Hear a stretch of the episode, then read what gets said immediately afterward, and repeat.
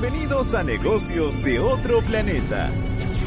El podcast de Miguel Ángel Ruiz.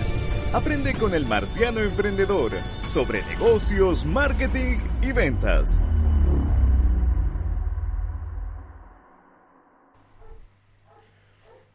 ¿Cómo están? ¿Cómo ha estado todo? Sí, eh, se dieron cuenta que tenemos nueva intro.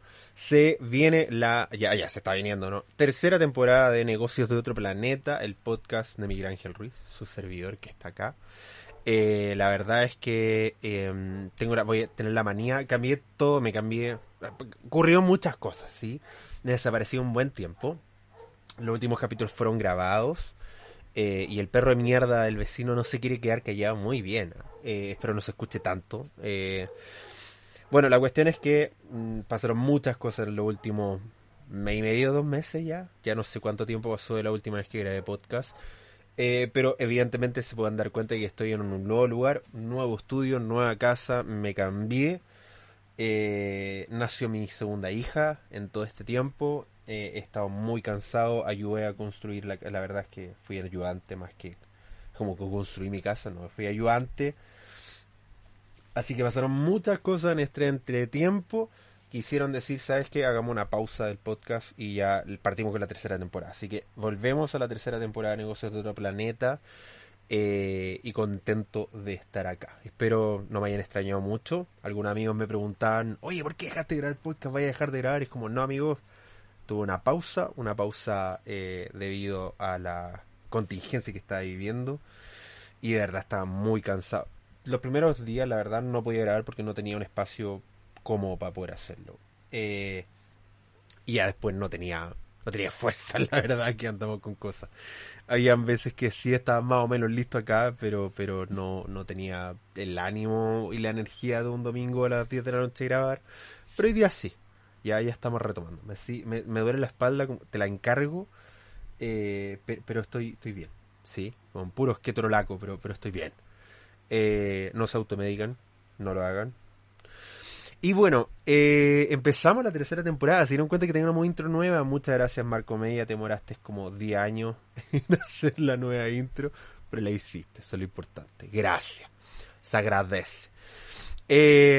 bueno, se dieron cuenta, tenemos un nuevo lugar. Las luces estoy tratando de adecuarlas por si no se ven tan bien. Eh, no, no es tan fácil en mi nuevo espacio poner las luces y que quede todo bien. Estoy pidiendo asesoría, espero se esté escuchando bien.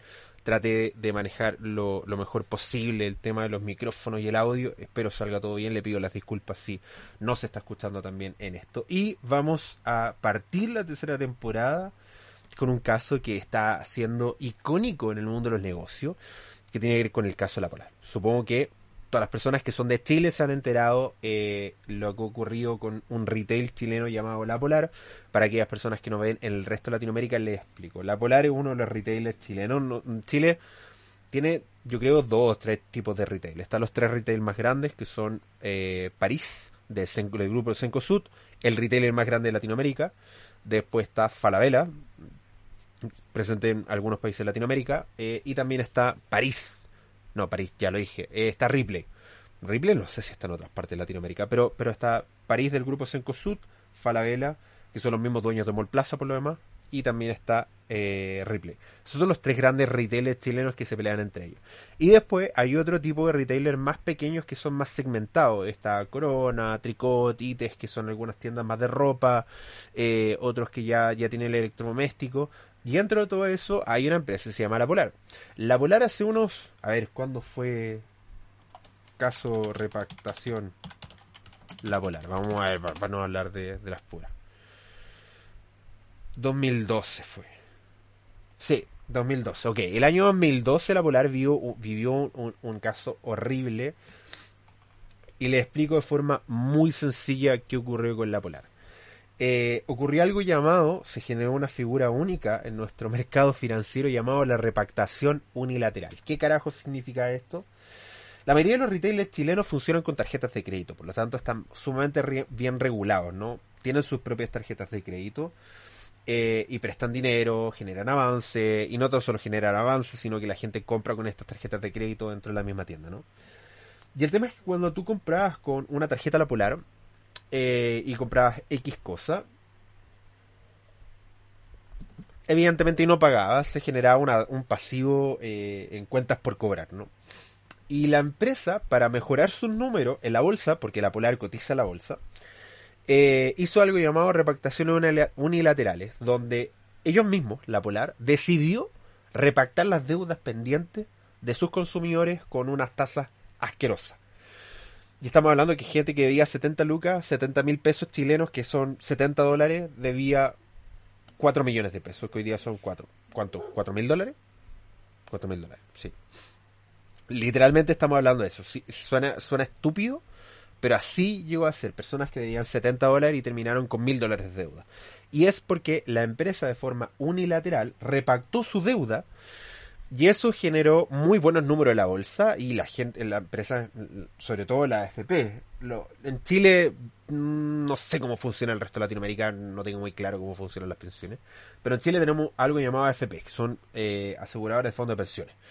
Y la AFP lo que hacen son em, entes privados que, eh, que gestionan el dinero de los contribuyentes a todos los que trabajan en Chile y que se pagan, son dependientes, se les descuenta el 11%, 11%, más eh, la comisión que le cobra, que son como el 2 o el 3,5, que es lo que le regula la ley del prestador de servicio, y, salud que es como el 7%, que eso es como lo legal, ¿no? 11% de pensión, 7% de salud. Esos son los descuentos legales que se hacen en Chile y hay otros más, pero eso es como lo importante. Y lo que se hace con ese dinero es que se recauda por un ente privado, que en este caso es la FP, y eh, la FP toma ese dinero y lo maneja en la bolsa, compra acciones, compra bonos, etc.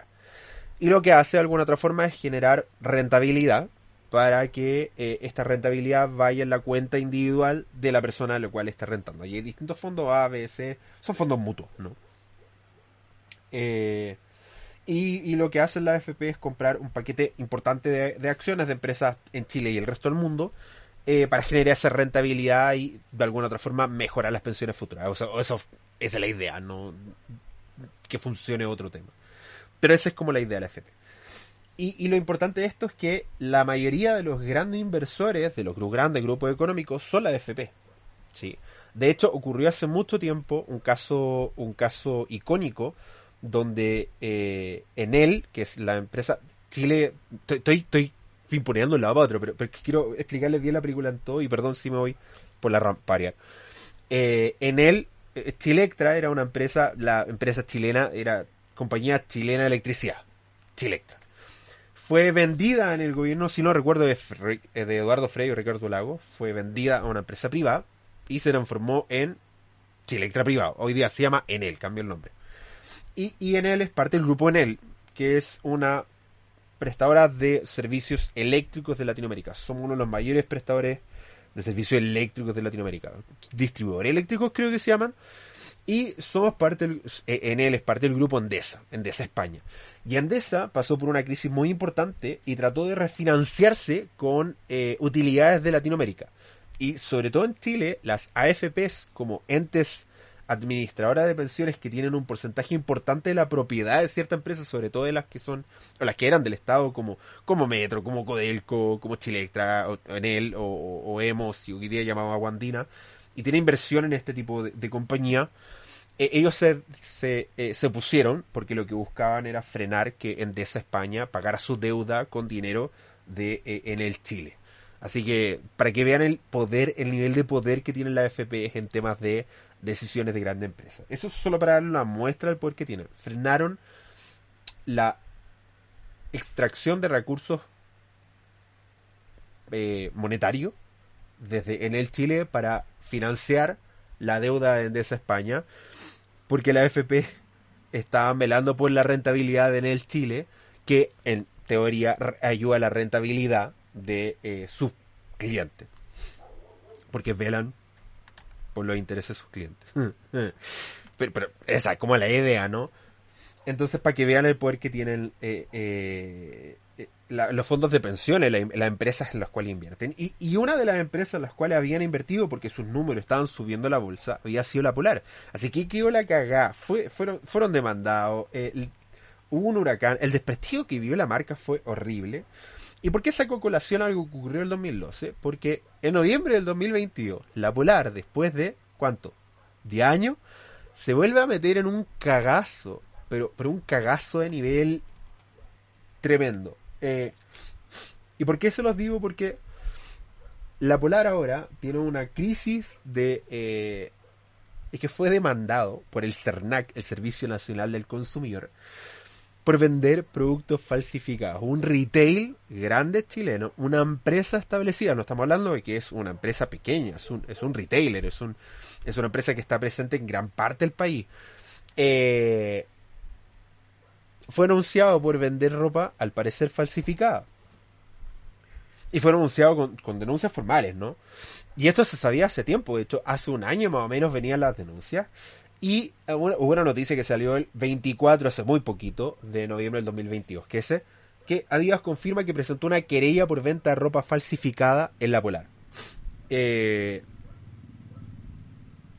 Adidas informó este jueves que en septiembre, en septiembre de este año, presentó una querella criminal en contra de la Polar por la venta e importación de productos falsificados de la marca alemana de ropa deportiva.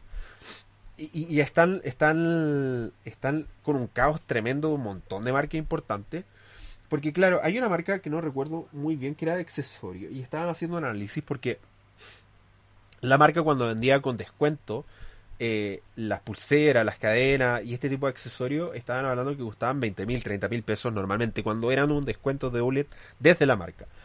Y, y lo que hacía eh, eh, la Polar es vender estos mismos productos a 6 mil pesos. Para que ustedes entiendan, los productos normalmente, estos collares y estas pulseras cuestan 90, 60, 90 dólares, con descuentos quedan en 20, 30 dólares, y la Polar lo que está vendiendo estos mismos productos en 5 o 6 dólares, ¿sí? Eh, lo cual a mí me despertaría bastante, bastante suspicacia, ¿no? Y, y resulta de que efectivamente eh, de hecho, la gran marca, cuando fue consultada por esto, ni siquiera sabía que la Polar vendía sus productos. La Polar se defendió que vendía, compraba productos OLED, o sea, productos de años anteriores. Y es curioso porque en ningún momento la Polar indica que vende productos OLED, solo que está vendiendo productos de tal o cual marca. Y nunca te dice, hola, estás vendiendo un producto que tiene 10 años en el mercado, que está ahí, que está obsoleto te lo estoy vendiendo más barato porque soy mejor. Y lo más divertido es que en LinkedIn, eh, esta red social conocida de empresas, eh, eh, uno de los directores de la Polar escribió disponer legítimamente marca exclusiva a grupos menos privilegiados es resistido por la incumbente, que se resisten a cualquier medio legítimo e ilegítimo. Y de hecho, porque, porque hay, todo un tema, hay, hay un tema, una fábrica en Pakistán, los telefonazos de Sutil y Mewes, la demanda colectiva que se viene, se viene una tormenta horrible para la Polar. Y yo un gran amigo, colega, que, pretendo tener en el podcast pronto, eh, Alejandro Godoy le, le comentó, esto, esto es, esto en vivo, ¿ah? esto fue publicado hoy, era, hoy día mismo, domingo, 27 de noviembre LinkedIn. Y Alejandro respondió algo de tratar de vender la idea de una estrategia comercial que para acreditar su legitimidad todavía tiene mucho que comprobar en tribunales, casi como si fuera un ejercicio de solidaridad o de inclusión, además de oportunista, francamente patético. Y, esta persona, que es director de, de, de la Polar, Sergio Guzmán Lago, pone, ¿te parece patético? Y Alejandro Godoy le responde, eh, tratar de justificar una estrategia comercial cuestionada y en medios de denuncias, como si fuera una obra social, sí, me parece patético. Eh, y me parece tremendo porque eh, lo que está viviendo hoy día la Polar es un caso potente de branding. Y ojo que no tan solo, insisto, hice la, retroactividad del año 2012 porque esto es algo que ya ocurrió. O sea, los problemas que ha tenido la Polar con su marca, con la imagen pública, con el branding de la Polar, ha sido tremendo.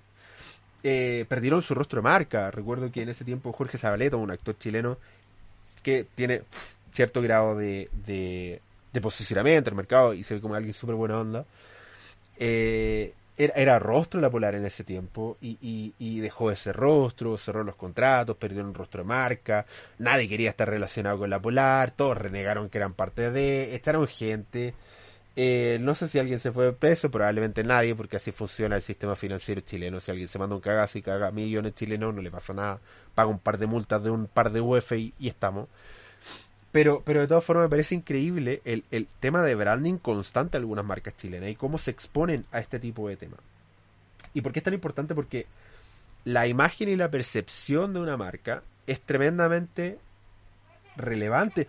Y ojo que no es la única vez que ocurre esto. Colmena hace muy poco hizo algo muy parecido al caso Colmena. Eh, Colmena tuvo un tema de imagen porque demandó eh, Isapre Colmena. Eh, Isapre es, una empresa de seguros de salud privada. En Chile hay dos sistemas, el privado y el público. Público es FONASA, para los que no son de, de Chile. FONASA es un sistema público, Fondo Nacional de Salud, FONASA, ¿sí? Eh, y, lo que hace es todos los fondos, todos los descuentos del 7% de los trabajadores y de las imposiciones voluntarias de los independientes se van a un fondo común y tienen ciertos tramos y, cubre ciertas cosas de tu salud, ¿no? Es un seguro de salud pública. Y también está la ISAPRES que tú pagas un plan eh, y, te cubre lo mismo como si fuera pública pero privada. Y obviamente las ISAPRES tienen convenios directamente con, con, con, con, eh, con ciertas clínicas privadas y es más fácil, etcétera. Y Colmena denunció, demandó a su usuario, a sus clientes, porque esto eh, frenaron el alza, el reajuste, el reajuste anual que hace la ISAPRE. ¿Y por qué? Quiero, explicar esto porque creo que, no sé si mucha gente lo entiende. Yo creo, yo quiero creer que sí. Pero cuando hay muchas figuras que tengo que explicarle, ¿no? Pero, pero quiero, quiero hacerlo, quiero darme el trabajo de hacerlo para este inicio de podcast. Oye, todo esto, paréntesis, paréntesis de todo esto, vamos a hablar con, con grandes amigos sobre el tema de networking, se vienen series de ventas, se vienen series de emprendimiento, de marketing digital, así que atento al podcast, retomen, eh, porque se viene entretenido, se viene entretenido, se vienen buenos contenidos. Ya, retomando. Eh, la UF o Unidad de Fomento es una unidad monetaria ficticia chilena que tiene un valor, un valor monetario. En este momento la UF no sé cuánto vale. La UF chilena, ¿cuánto está la UF? La UF está. Me duele cada vez que veo la UF. Ah, la unidad de fomento, como unidad monetaria ficticia o creada. El internet me está yendo espectacular. Gracias Antel por, por su mierda de internet. Me cambié Antel. Váyanse a la mierda. Me dejaron todo el fin de semana sin internet. Ok, en este momento piensen que está a 34.8 dólares la UF, ¿no? Y la UF es una unidad monetaria que está indexada por el IPC. ¿Qué significa eso? Que mes a mes varía su valor dependiendo cómo varía el IPC. Recuerden que tenemos un capítulo sobre el IPC y el IPC es el índice del precio consumidor, que es el resumen de la variación de los precios de los 570 productos más consumidos por todos los chilenos y chilenas. Sí, entonces es una canasta consumo con todos los productos y servicios que consumen todos los chilenos o los hogares, las unidades eh, de hogar, no la persona, sino que las familias chilenas, ahí sí, eh, los 570 productos que más consumen las familias chilenas se resumen, se ve su variación de precio y ese índice se llama eh, IPC, índice de precios consumidos. Y la UF es una unidad ficticia monetaria que está indexado por el IPC. Significa que sin ningún cálculo matemático eh, por ley, sino que se hace de forma directa, se, se, recalcula el precio constantemente, día a día. Todos los días el, AUF vale distinto. Eh, y es interesante porque la mayoría de los créditos te, te los dan en UF, te los cobran en UF. Las tasas te las cobran en UF. Y los planes de ISAPRE las cobran en UF. ¿Qué significa eso? Que mes a mes, año a año, los planes de las ISAPRES van cambiando dependiendo de la UF en el momento del cobro porque está indexado de forma directa por el IPC. Por lo tanto, lo que hacen todos los años las empresas, las ISAPRES, eh, que es recalcular el precio de tu plan aumentando la tasa de descuento. No sé, tu plan vale, o encontrar un plan así, da lo mismo, pero tu plan vale 4F. O sea, eso equivale a 34.8 dólares por 4, ¿ok? 100, 60, 120, 140 dólares mensuales, ¿ok? Eso te descuenta. Y ellos dicen, oye, este año subió mucho, vamos a repactar, o sea, vamos a subir nuevamente y ya no va a pagar 4, va a pagar 5. Porque justifican que los precios los productos han aumentado, etc. Y resulta de que en teoría no es necesario Porque ese aumento ya se vio reflejado en el costo de tu plan porque el plan está cobrado en UF. Y por lo tanto no debería haber una explicación lógica de por qué te vuelven a aumentar el plan que está eh, cobrado en UF. Los planes de ISAPRE suben de forma automática sin que año a año la empresa tenga que eh, replantear o, aumentar el costo de tu plan. ¿Y por qué ocurre esto? Porque literalmente eh, la UF te cobran en UF y por lo tanto ya está de forma eh, indirecta, indexado. ¿sí? Hay una justificación que tiene la ISA, pero es que tiene cierto grado de validez, que la variación de los productos en el área de salud es distinta a la variación de los productos de consumo. Pero a veces más y a veces menos. Entonces a veces aumentan más los productos de consumo normal, más que los productos de salud y a veces los productos de salud más que los normales. Entonces se, se, transforma en algo sumamente entretenido. Eh, ¿Y por qué les cuento esto? Porque Colmena, a todo esto, un paréntesis, si quieren detener, a los que no lo saben, ¿sí? no tienen que contratar abogado, no tienen que hacer nada, usted se mete a la página de la Superintendencia de Salud, toma la carta, no, ahora se los mandan por correo, antiguamente se los mandaban por correo certificado físico, ahora se los mandan por correo electrónico, toma la carta que se la enviaron, se llama carta de adecuación, tiene que estar atento porque en el momento en que se lo llegan, creo que un mes, dos meses para discutir eso, eh, reciben esa carta, se van a la Superintendencia de Salud, ponen reclamar el alza, adjuntan, ponen sus datos, adjuntan la carta de adecuación y adivinen qué, la eh, perdón, la Superintendencia de Salud eh, es, eh, interviene por usted para que detenga el alza de su ISAPRE. Gratis. Pues se lo dejo. Por si alguien no lo sabe, sí, año a año lo pueden hacer sin ningún problema. Sí, uno es re fácil, no tengo que ir a ningún lado, me meto a Superintendencia de Salud, agarro el, documento que manda por Word. Hoy día yo no soy ISAPRE, sí, yo soy FONASA, FONASA con seguro complementario, se los recomiendo mucho más que la ISAPRE porque de verdad es que los planes de ISAPRE están ridículamente, asquerosamente caros y, cubren un moco ahora, así que son caros, malos. Si quería un plan bueno, sale un ojo de la cara, así que yo prefiero estar con FONASA, pagarle al Estado y, me puedo atender en los mismos lugares que con ISAPRE. Sí, solo que te miran feo porque soy fonasa, como digo. Oh, este es pobre. ahora, ahora, ahora sobre todo.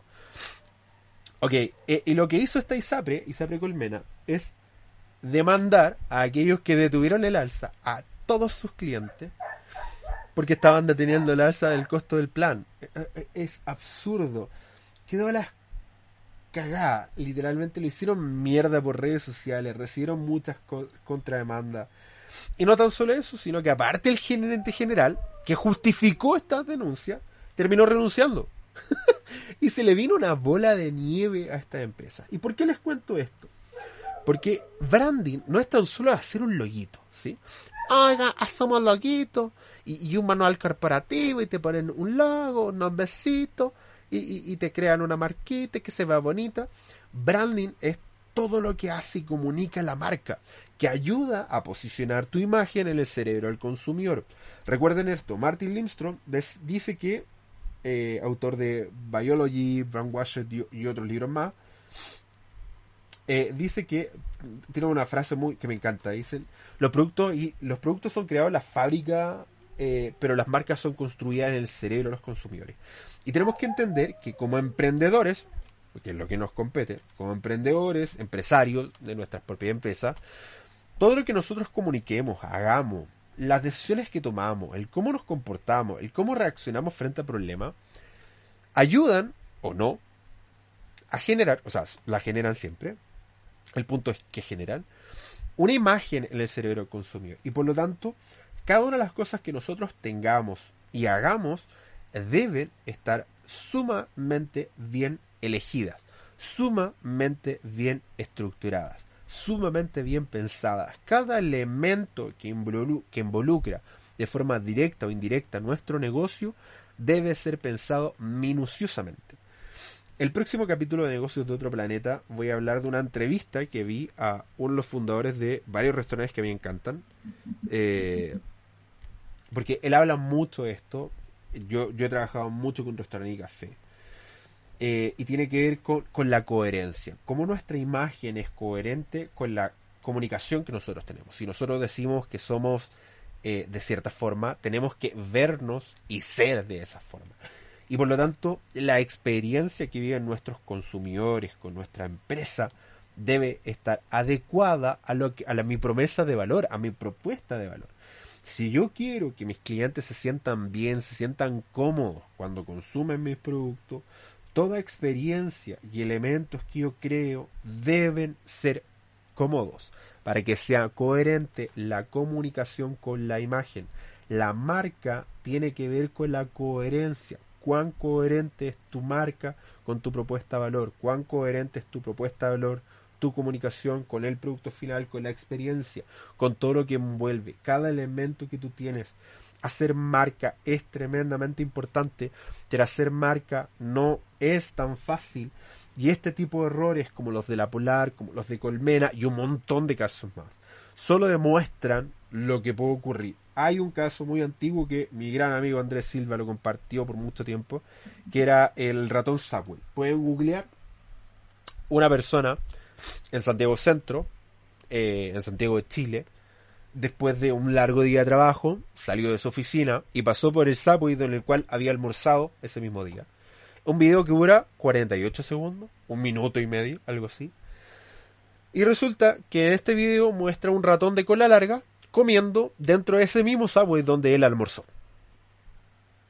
Subway, por mucho tiempo, se hizo mierda con el tema, porque cada vez que tú googleabas Subway, lo primero que aparecía en la búsqueda era el video del ratón Subway. Sí. ¿Qué significó eso? cerraron muchas tiendas, la marca se fue a la mierda. Pasaron años y mucha estrategia SEO para que esto pasara y ahora recién están comenzando a reabrir locales. Una mala decisión, un video de 48 segundos hace mierda tu marca en una marca que tú hayas creado, lo que te haya costado, los años que te haya costado, las décadas que, te haya costado, un solo video de 48 segundos te lo puede destruir. Y algo muy parecido fue lo que ocurrió con la Piccola Italia. La Piccola Italia es un restaurante, es un restaurante italiano chileno que vende pasta.